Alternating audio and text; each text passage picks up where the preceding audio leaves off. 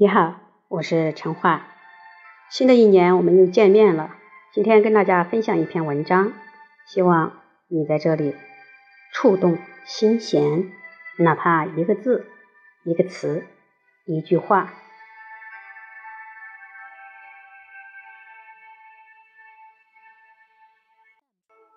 什么才是人生的正确打开方式呢？这篇文章分享于你。一转眼，二零二一年已经过去，二零二二年已经来到。回顾过去这一年，你过得怎么样呢？相信每个人各有一番滋味在心头。新的一年来临之际，你对人生有什么期望呢？是否有一个目标希望去完成？不管答案是是还是否，今天且听我们来聊一聊有关你的人生。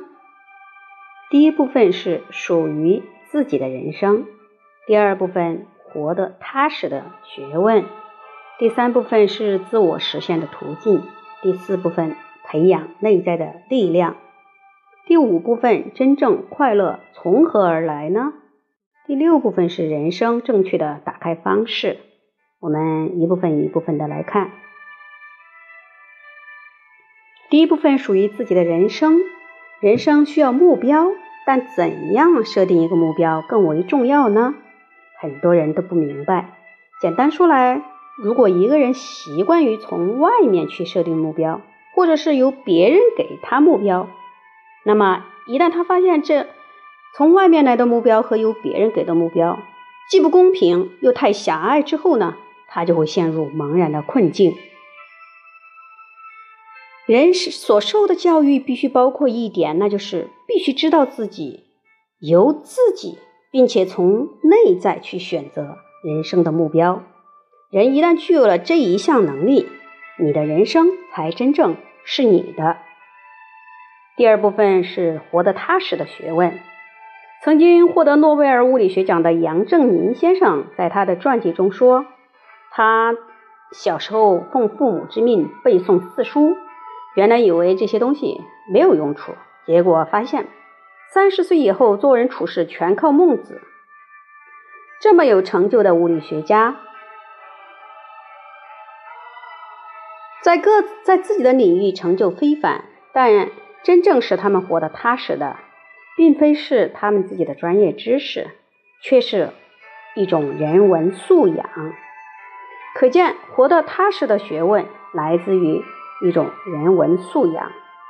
第三部分内容：自我实现的途径。孟子向我们展现了哪种特别的人生理想呢？司马迁在《史记》中写到，孟子时开头就说：“余读孟子书，至梁惠王，问何以立吴国，未尝不废书而叹。”他听到“立”这个字，就深为感叹。为什么呢？他继续说：“历成乱之时也。试问人间为什么混乱？从帝王到百姓，为了一个‘利’字，造成了多少祸害？可贵的人生就浪费在你争我夺的一团混乱之中。稍有几分聪明的人，当然会问：这就是人生吗？这样的人生值得我去经营吗？如果不谈利益，孟子又能提供什么样的建议呢？孟子的构想是。”先充分了解人性，界定个人和群体之间的密切关系。也就是说，若想追求自我实现，就只有在社会上做出贡献。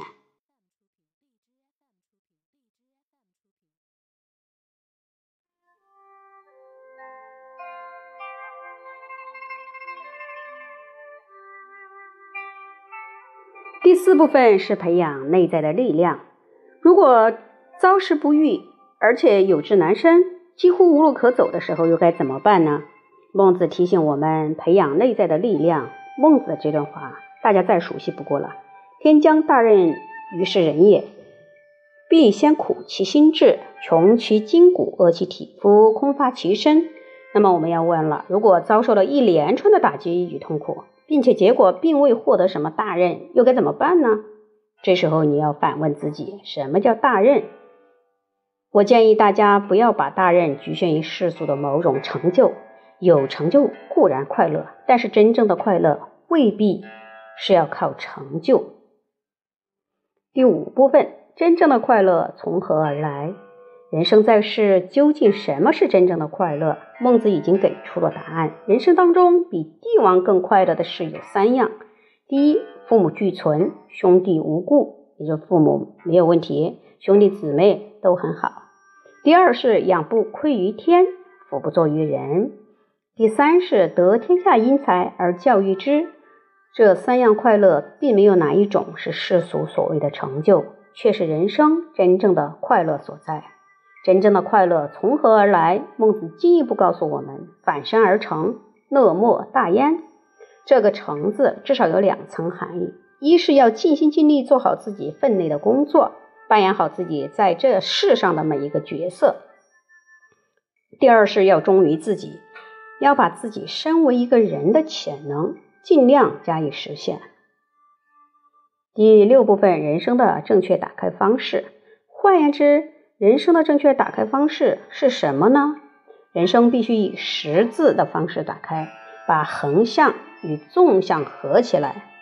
横轴横向是要对别人负责，纵向的纵轴是要对自己负责。以此为方向前行，人生怎么会无路可走呢？一旦方向明确了，再去选择你要达到的目标，就比较清楚了。由自己从内在去选择人生的目标，你会感受到一份笃定和从容。当你为自己的选择去奋斗时，内心也会感觉到充实而快乐。